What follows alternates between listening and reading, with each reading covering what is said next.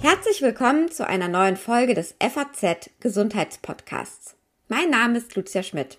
Ich bin Medizinerin und Redakteurin bei der Frankfurter Allgemeinen Sonntagszeitung. Den heutigen Podcast möchte ich gerne dem Rücken widmen.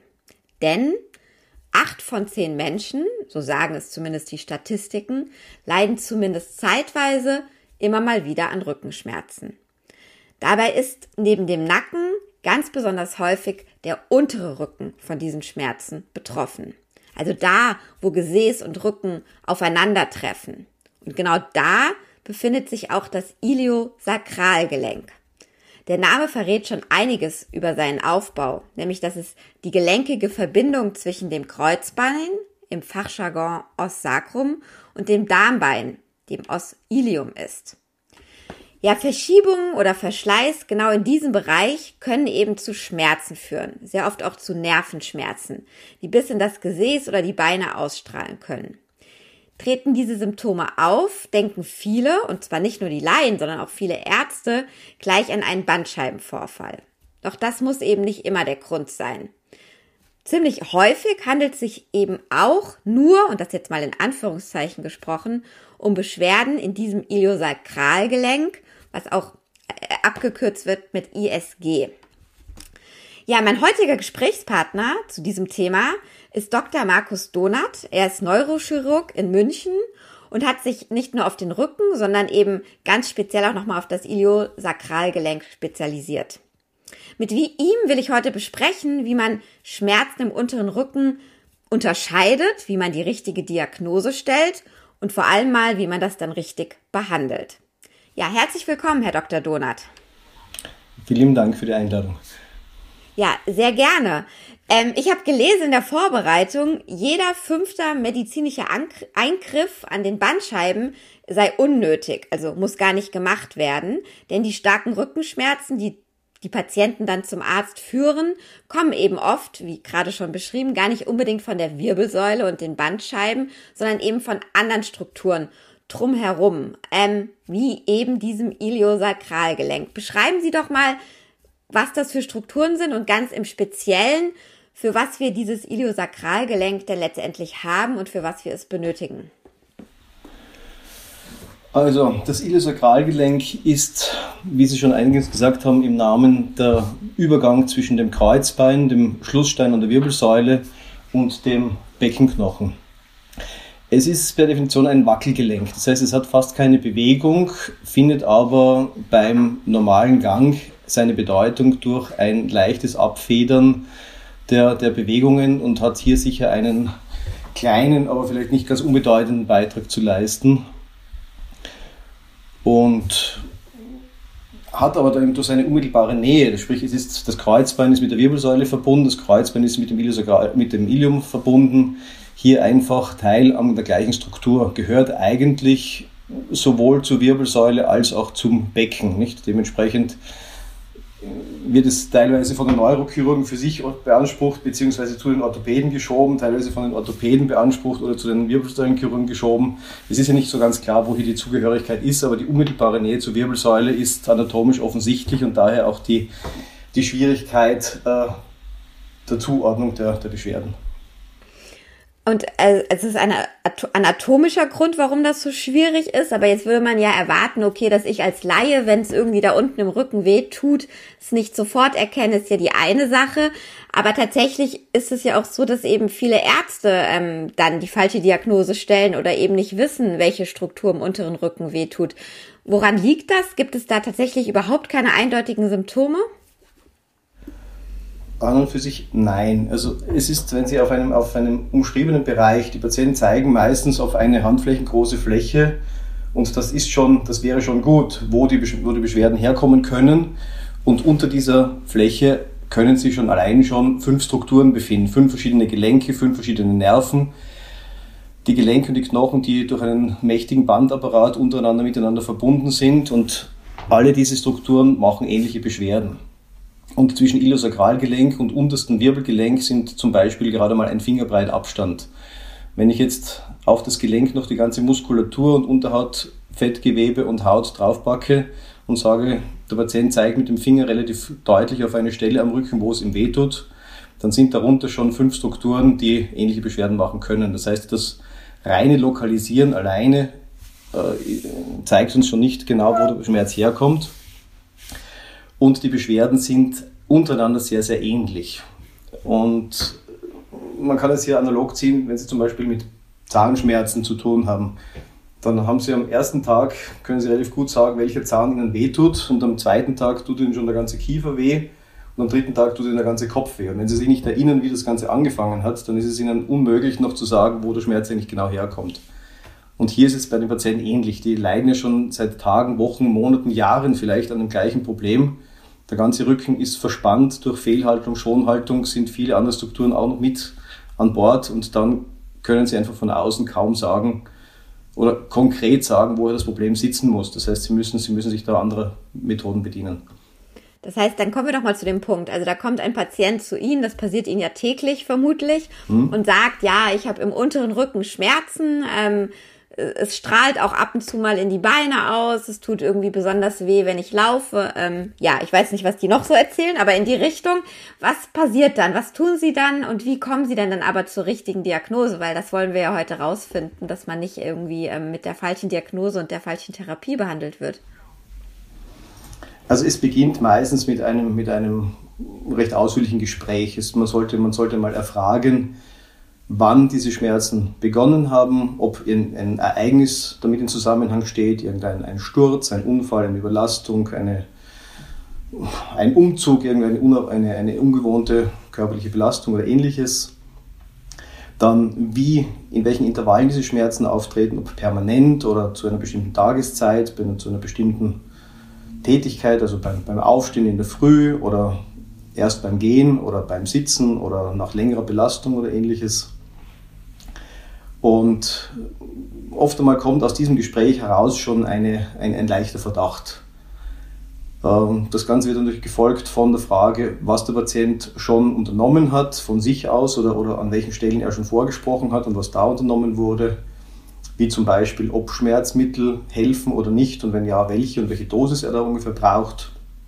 Ob er schon bei Behandlungen war, bei Physiotherapeuten oder ähnlichem zum Beispiel. Oder ob er tatsächlich bei mir die erste, die erste Anlaufstelle genommen hat. Und von den vielen Dingen, die Sie jetzt eben aufgezählt haben, wenn ich jetzt äh, mich erstmal selbst beobachte, gibt es da irgendwas, was jetzt speziell für die Bandscheibe spricht oder eben speziell für eine andere Struktur oder das ISG eben im unteren Rücken? Es gibt, es gibt ein paar Dinge, die da fürs ISG typisch sein können. Ja, das ISG ist ein, ein Clown, der, der relativ in der Mitte drinnen sitzt, zwischen Wirbelsäule und Hüfte und, und gynäkologischen und urologischen und ähnlichen Strukturen, dass es in der Lage ist, durchaus alles das Genannte zu imitieren. Das, was vielleicht ein bisschen häufiger auftritt, ist, dass die Patienten, wenn sie auf den Rücken zeigen, eher deutlich den unteren Rücken anvisieren. Also dort, wo die Wirbelsäule eigentlich schon fast, fast zu Ende ist. Der, der typische Wirbelsäulenrückenschmerz liegt immer so ein bisschen höher. Das zweite ist, dass das Iliosakralgelenk ganz gerne die Leute in Ruhe quält. Also wenn jemand sagt, ich kann kaum sitzen längere Zeit oder ich kann nicht liegen, ich muss in der Nacht aufstehen und ein paar Schritte gehen, weil Liegen unangenehm ist, aber bei Bewegung wird es besser, dann ist das eigentlich eine sehr gute Information. Das heißt jetzt nicht, dass jedes ISG-Syndrom sich so, so meldet, aber das wäre einer der, der gehäuften Symptome, während die Wirbelsäule eigentlich sich umgekehrt verhält dass die Leute sagen, sie können wunderbar schlafen, aber wenn sie in der Früh aufstehen, alles was mit nach vorne beugen zu tun hat, so wie Socken anziehen, Schuhe anziehen, Zähneputzen passiert im Knien statt im Stehen oder ähnliches, dann spricht das eher so Richtung Wirbelsäule. Mhm. Gibt es denn auch so einen Patiententyp, wenn der vor Ihnen steht, wo Sie schon ahnen, ähm, was es sein könnte? Also ich glaube zum Beispiel Schwangere sind ja eher anfällig eben für diesen iliosakralen Gelenkschmerz, aber gibt es auch irgendwie bestimmte Sportler oder eine Altersgruppe, wo das häufiger auftritt als eben eine Bandscheibenvorfall? An und für sich, an und für sich nicht. Ja, also es ist in dem Zusammenhang, werden die Schwangeren oft genannt, also Frauen, die, die zahlreiche und schwere Entbindungen hinter sich haben, äh, findet man häufiger mit ISG-Problemen. Aber es ist nicht umgekehrt nicht so, dass jeder jeder Frau, die, die auf natürlichem Weg mehrere Kinder entbindet, automatisch ein ISG-Syndrom droht. Jetzt, wenn Sie dann so einen Verdacht haben nach dem langen Gespräch, ähm, müssen Sie aber letztendlich ähm, doch eine, eine, radiologische, eine MRT-Untersuchung machen, um ähm, die Diagnose sicherzustellen oder wie geht es dann weiter? Es gibt hier ein paar, ein paar Handgriffe, ein paar Provokationstests, wie sie eigentlich bei den Physiotherapeuten sehr häufig auch zur Anwendung kommen, wie das Gelenk äh, belastet werden kann durch, durch bestimmte Beinverstellungen, durch, durch Druck, den man von außen, von hinten, von vorne auf das Gelenk ausübt und versucht hier eben einen Schmerz auszulösen. Und wenn dieser Schmerz auslösbar ist, dann erhärtet sich der Verdacht für ein Problem im ISG. Aber wie gesagt, die in der Nähe befindlichen Gelenke werden da teilweise auch mit bewegt. Das heißt, es ist nicht ganz sicher, dass man nicht auch den anderen Gelenke hier provoziert. Aber sie sind doch einigermaßen spezifisch. Also wenn ich, wenn ich, hier, wenn ich hier diese Tests durchführe und der Patient hier auf einige zahlreich positiv reagiert, dann erhärtet sich mein Verdacht. Bei der Bildgebung, also das MRT oder CT oder Röntgen, das hier seine Anwendung findet, da ist das Iliosakralgelenk meistens äh, geschützt. Also ich habe beide Fälle schon erlebt, sowohl dass ein völlig unauffälliges Iliosakralgelenk sich letztlich als, als Ursache herausgestellt hat, genauso umgekehrt, dass ein radiologisch als, als entzündet, gereizt und verändertes und degenerativ furchtbar sich darstellendes ISG dann am Schluss dann doch unschuldig war. Also auf die Bildgebung kann man hier relativ wenig setzen. Umgekehrt aber indirekt schon. Also das heißt, wenn ich den Verdacht oder wenn ein Patient mit einem Problem im unteren Rücken kommt, dann ist es natürlich auch nicht ausgeschlossen, dass das Problem in der Wirbelsäule sitzt. Und eine degenerativ veränderte Bandscheibe, ein Bandscheibenvorfall, eine äh, Gelenksentzündung in der Wirbelsäule, die ist im MRT schon ganz gut zu, zu verifizieren. Also es ist eher, eher indirekt, also sprich, je gesünder der Patient radiologisch, sich radiologisch darstellt, desto mehr kann man dann wieder in Richtung ISG denken, wenn alle anderen Ursachen wegfallen. Okay. Ja, und was machen Sie denn jetzt mit so einem Patient? Was ist denn da äh, dann der Goldstandard an Therapie, wenn ähm, sich eben zeigt, okay, tatsächlich, es gibt kein Wirbelsäulenproblem, kein Bandscheibenproblem, ähm, die Rückenschmerzen sind aber einfach da und ähm, wie geht es dann weiter? Also es geht ja immer noch darum, die Diagnose zu stellen. Wenn die, diese Provokationstests positiv sind und man dadurch einen noch höheren Verdacht hat, dass das ISG die Ursache ist, dann empfiehlt es sich hier eine, eine Infiltration durchzuführen. Das heißt, man kann meistens mit Unterstützung von einem, einem Röntgengerät eine, eine dünne Nadel sehr nahe ans oder in idealer Weise ins Gelenk einführen das ist jetzt kein besonders angenehmer, aber jetzt auch nicht wirklich sehr schmerzhafter Eingriff, wo einfach ein Lokalanästhetikum ins Gelenk hineingespritzt wird. Und die Folge ist eigentlich eine unmittelbare, deutliche Schmerzreduktion. Das heißt, meistens sehen Sie am Gesicht des Patienten ein, ein Aufhellen, ein Ich habe das Paradies gesehen. Und damit ist eigentlich die, die, die Diagnose gestellt. Umgekehrt, das Schlimmste, was passieren kann, ist, dass nichts passiert, aber dann haben sie immerhin auch etwas erreicht, nämlich bewiesen, dass das Iliosakralgelenk unschuldig ist. Dann brauchen sie diesen Weg nicht, nicht weiter beschreiten. Mhm. Äh, das im Prinzip vor, weil sämtliche angestellten Therapien dann sind natürlich umso besser, je gefestigter die Diagnose ist. Das heißt, ich kann den Patienten natürlich zum Physiotherapeuten schicken, die eigentlich ein, ein umfangreiches Repertoire, Repertoire an, an Möglichkeiten an der, am Iliosakralgelenk haben. Und natürlich sind die auch froh, wenn er kommt mit der gesicherten Diagnose. Mhm. Die weitere Möglichkeit wäre die genannte Infiltration, also sprich mit Lokalanästhetikum zu spritzen, ist ein reiner Test. Aber man kann auch bei diesem Gelenk mit dem Einspritzen von, von entzündungshemmenden Stoffen, zum Beispiel Cortison oder ähnlichem, oft einen sehr langen schmerzlindernden Effekt erreichen, der aber von Patient zu Patient verschieden ist. Das heißt, auch hier müsste man einmal testen, wie gut und wie lange er auf diese Spritze reagiert. Und wenn Sie im Idealfall eine monatelange Beschwerdebesserung haben, dann wäre das auch ein gangbarer Weg. Mhm. Die finale Option, also sprich, wenn überhaupt nichts mehr wirkt, ja, der Patient zwar, zwar ein bewiesenes ISG-Syndrom hat, aber alle anderen Stricken reißen, dann ist auch in meinem Fach eine, eine Möglichkeit anzubieten, nämlich eine, eine operative dass sie dieses Gelenk stabilisieren, das heißt verstärken und dadurch einfach die, die Bewegung aus dem Gelenk nehmen, diese Rückelbewegung, die dann noch da ist, und dadurch ist eine, eine, eine, dauerhafte, eine dauerhafte Schmerzlinderung möglich. Und da hat sich dieses, da haben sich einige Systeme äh, entwickelt und in meinen Augen also das ausgereifteste ist hier dieses iFuse-Implantsystem von der Firma Saibon. Das ist ein Eingriff, mhm. der in 20 Minuten an sich erledigt ist und das Potenzial hat, dem Patienten wirklich dauerhaft eine, eine Beschwerdebesserung zu, zu verpassen. Jetzt sagt man ja beim Bandscheibenvorfall, ähm, da muss auf jeden Fall gehandelt werden, eben weil die Gefahr besteht, dass die Nerven abgedrückt werden und eben dauerhafte Schäden, die auch weit über die Wirbelsäule hinaus äh, stattfinden, dann passieren. Wie ist das denn bei Beschwerden im Iliosakralgelenk, wenn ich ähm, die jetzt vielleicht schon länger mal habe, immer mal wieder habe? Ähm, wann sollte ich denn überhaupt zum Arzt und wann muss dann wirklich auch gehandelt werden? Oder ist ähm, Schmerz im unteren Rücken immer ein Grund, ähm, den Arzt aufzusuchen und auch zu behandeln? Also Bandscheibenvorfall, so streng, wie Sie es geschildert haben, ist es jetzt nicht. Also die Nerven, wenn Sie einen Bandscheibenvorfall haben, der auf einen Nerv drückt, dann kann das auch unterschiedlich stark ausgeprägt sein. Nicht? In erster Linie verspüren wir da alle einen Schmerz. Äh, im stärkeren Fall kann es auch zu, zu Gefühlsstörungen, zu Taubheit oder ähnlichem kommen und erst wenn es wirklich besonders schlimm ist, dann ist eine Funktionsstörung mit einer, mit einer Kraftminderung, mit einem Kraftverlust verbunden. Und erst wenn dieser Fall eintritt, dann ist wirklich Gefahr im Verzug und dann ist rasches Handeln und sogar eine Operation wirklich zeitlich dringend angezeigt. Schmerz, Schmerz und Sensibilitätsstörungen so weiter sind zwar das vorrangig lästige oder das Unangenehme für den Patienten, aber hier ist jetzt nicht unbedingt äh, eine Gefahr, wenn Sie nicht heute operieren oder in einer Woche operieren und so weiter. Das hängt von der Leidensfähigkeit ab. Das Chronifizieren, das oft angesprochen wird, und das Schmerzgedächtnis, ja, das ist eine Sache, die, die jetzt noch nicht so ganz, ganz restlos aufgeklärt ist, warum es bei manchen Leuten chronifiziert und fast nicht mehr therapierbar ist und bei manchen Leuten jahrelang ähm, eine Operation trotzdem eine Beschwerdefreiheit auslösen kann, ist noch, ist noch Ziel zahlreicher Forschungen.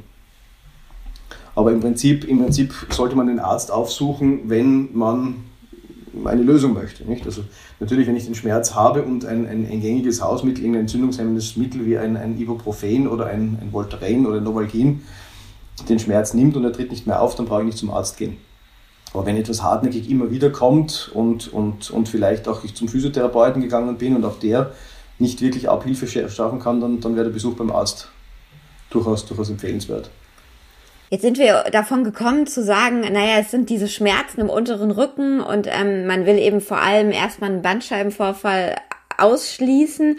Die Patienten, die zu Ihnen kommen ähm, mit den Schmerzen im unteren Rücken, so im Verhältnis, wie oft kommt da am Ende der Bandscheibenvorfall raus und wie oft ist es eben dieses ähm, ISG oder eine andere Struktur, die wir ja noch gar nicht benannt haben. Was kann denn noch zu sehr ähnlichen Schmerzen im unteren Rücken führen? Also wie sind da so die Verteilungen?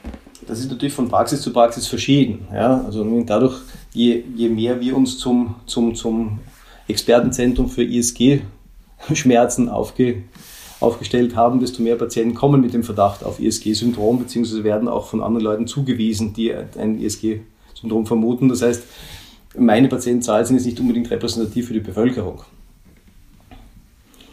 Aber es ist eigentlich, also sprich, wenn man jetzt so die, die, die, die, die Gesamtstatistik schaut, dass man sagt, 20 Prozent der Schmerzen im unteren Rücken gehören, zum, gehören eigentlich zum ISG, die, die treffen ziemlich ins Schwarze.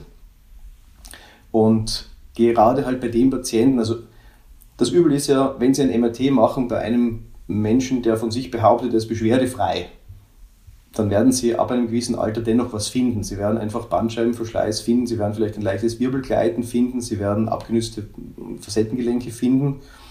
Und wenn Sie zu einem ambitionierten Chirurgen kommen, dann wird er Ihnen eventuell sogar eine Operation anbieten, weil er hier die Ursache sieht. Also, dass hier auch eine Operation durchgeführt wird an der letztlich dann falschen Struktur, ist nicht ganz, ist nicht ganz unwahrscheinlich. Mhm.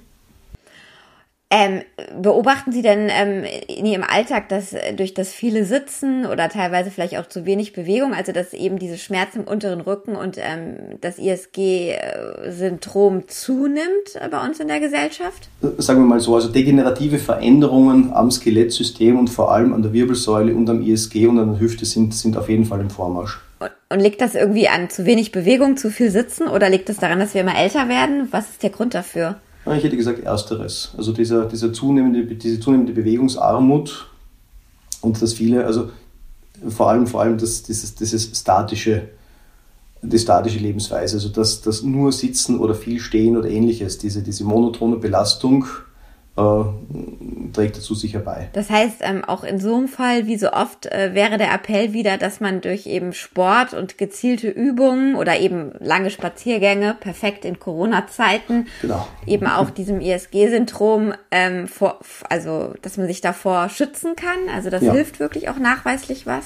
Also ich glaube, ich glaube, da ist, da ist die, die Wirbelsäule nur ein, ein Fachgebiet von vielen also jeder, jeder Kardiologe, jeder Herzspezialist, jeder Gefäßspezialist und so weiter wird natürlich da zustimmen und sagen, bewegen, bewegen, bewegen. Also da, da macht die Wirbelsäule keine Ausnahme. Ja, lieber Herr Donat, besten Dank für das Gespräch und äh, für die Hinweise, dass man vielleicht äh, beim nächsten Mal ähm, beim Zwicken im Rücken so ein ganz klein bisschen mehr eine Ahnung hat, ähm, wohin sozusagen die Reise geht. Ähm, ja, liebe Hörerinnen und Hörer, Ihnen vielen Dank äh, fürs Zuhören. Ähm, ich hoffe auch, dass Sie vielleicht etwas für Ihren Rücken lernen konnten und freue mich natürlich, wenn Sie auch beim nächsten Podcast wieder dabei sind und uns ähm, vielleicht sogar auf den gängigen Kanälen abonnieren. Bis dahin wünsche ich Ihnen alles Gute. Wiedersehen!